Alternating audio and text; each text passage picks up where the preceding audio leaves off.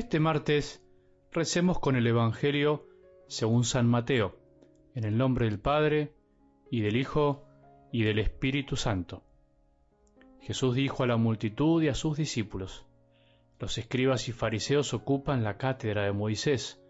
Ustedes hagan y cumplan todo lo que ellos les digan, pero no se guíen por sus obras, porque no hacen lo que dicen. Atan pesadas cargas y las ponen sobre los hombros de los demás, mientras que ellos no quieren moverlas ni siquiera con el dedo. Todo lo hacen para que los vean. Agrandan las filacterias y alargan los flecos de sus mantos. Les gusta ocupar los primeros puestos en los banquetes y los primeros asientos en las sinagogas. Ser saludados en las plazas y oírse llamar mi maestro por la gente. En cuanto a ustedes, no se hagan llamar maestro porque no tienen más que un maestro y todos ustedes son hermanos. A nadie en el mundo llamen Padre, porque no tienen sino uno solo, el Padre Celestial. No se dejen llamar tampoco doctores, porque solo tienen un doctor que es el Mesías. Que el más grande de entre ustedes se haga servidor de los otros, porque el que se ensalza será humillado, y el que se humilla será ensalzado. Palabra del Señor.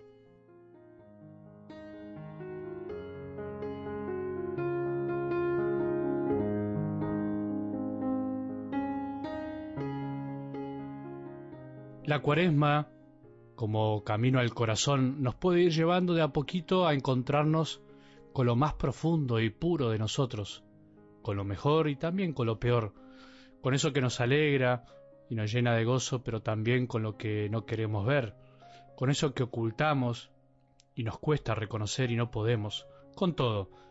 Eso cuesta porque es más fácil andar y andar sin frenar, sin mirar, sin profundizar, para evitar ver la verdad sobre nosotros, que frenarse y empezar a darnos cuenta lo que nos pasa.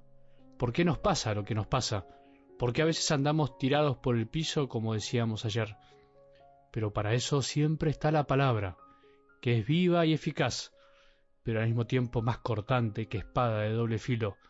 Corta, y corta mucho cuando nos animamos a escucharla en serio, y duele un poco, como todo corte.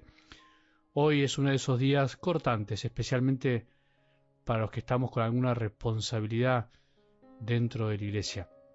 Algo del Evangelio de hoy es un llamado de atención para los que enseñamos la fe, pero también para los que la reciben. La soberbia del alma se mete en cualquier corazón. No conoce fronteras, ni clases sociales, ni condición económica, ni nada.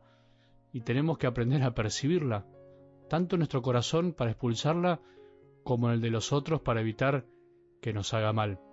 Es posible que a veces la soberbia tenga tanta fuerza y a veces vivamos como si fuéramos los únicos en este mundo. Es posible que siendo tan poca cosa nos la creamos tanto. Vos dirás, bueno, no es para tanto, Padre. Afloja un poco. No somos tan soberbios todos. Es bueno que cada uno se deje interpelar por las palabras de Jesús. La soberbia, no olvidemos, toma mil colores y tonos distintos según la personalidad y la experiencia de vida de cada uno. Y justamente el peor mal de la soberbia es que a veces no se ve.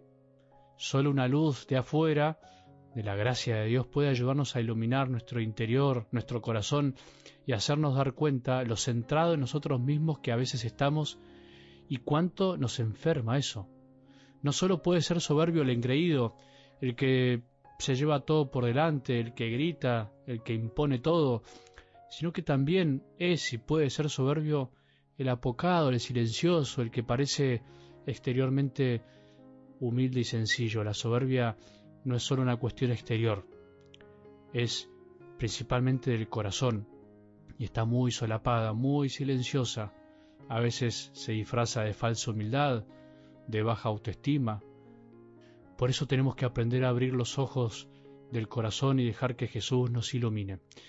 Dije que la soberbia toma mil colores. Ahora, en algo del Evangelio de hoy, las palabras de Jesús son lapidarias, especialmente para los que tenían una función en el pueblo de Israel y sin miedo tenemos que trasladarlas al pueblo de Dios que es la iglesia, específicamente a los ministros de la iglesia, a los que se han consagrado, a los que deben servir a otros. ¿Cuánta soberbia ataca a nosotros los ministros de la iglesia, obispos, sacerdotes, diáconos?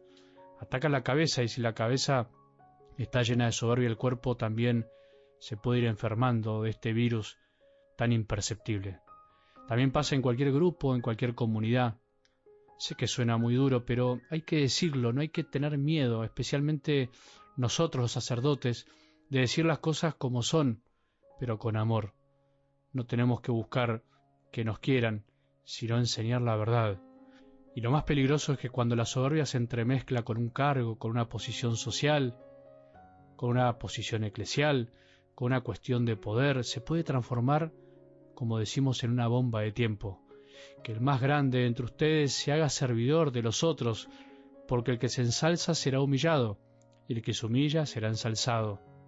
Estas palabras de Jesús, todos los sacerdotes deberíamos grabarlas en el corazón, vivirlas y no escaparle, y los laicos deberían repetirlas y decirlas con caridad a quienes vean que ponen cargas en los demás que ni ellos pueden llevar, a quienes escuchen que predican una cosa y después hacen otra, a quien le gusta ser sacerdote para tener poder, a quien le gusta disfrutar de un privilegio, a quien se cree más importante por ser llamado padre, maestro, doctor, hermana, hermano, consagrada, por haber tenido un título, haber estudiado más, a quien somete y manipula a las personas a su cargo, aún incluso sin darse cuenta.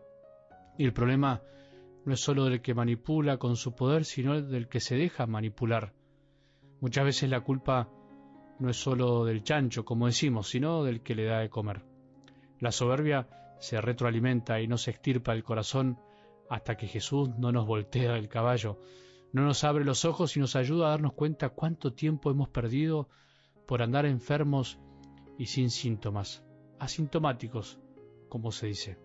No vamos a ser creíbles si no somos humildes. Sin verdadera humildad no hay evangelización profunda, no hay testimonio posible, duradero y eficaz. Será un poco de espuma, pero después se irá. Será un poco de humo, pero después se disipará. Será un poco de fuegos artificiales, pero se apagarán. Sencillamente porque el que nos salvó no se la creyó. Si Él, siendo Dios, no se la creyó, ¿qué nos queda a nosotros? Recemos hoy por todos los que les toca vivir un cargo en la iglesia, recemos por los sacerdotes, por los ministros de la iglesia, por los consagrados, por los obispos, por todos. Recemos por todos los que les toca servir, por aquellos que Dios eligió para ser humildes y a veces no lo son. Todos los necesitamos. Que tengamos un buen día y que la bendición de Dios, que es Padre misericordioso, Hijo y Espíritu Santo, descienda sobre nuestros corazones y permanezca para siempre.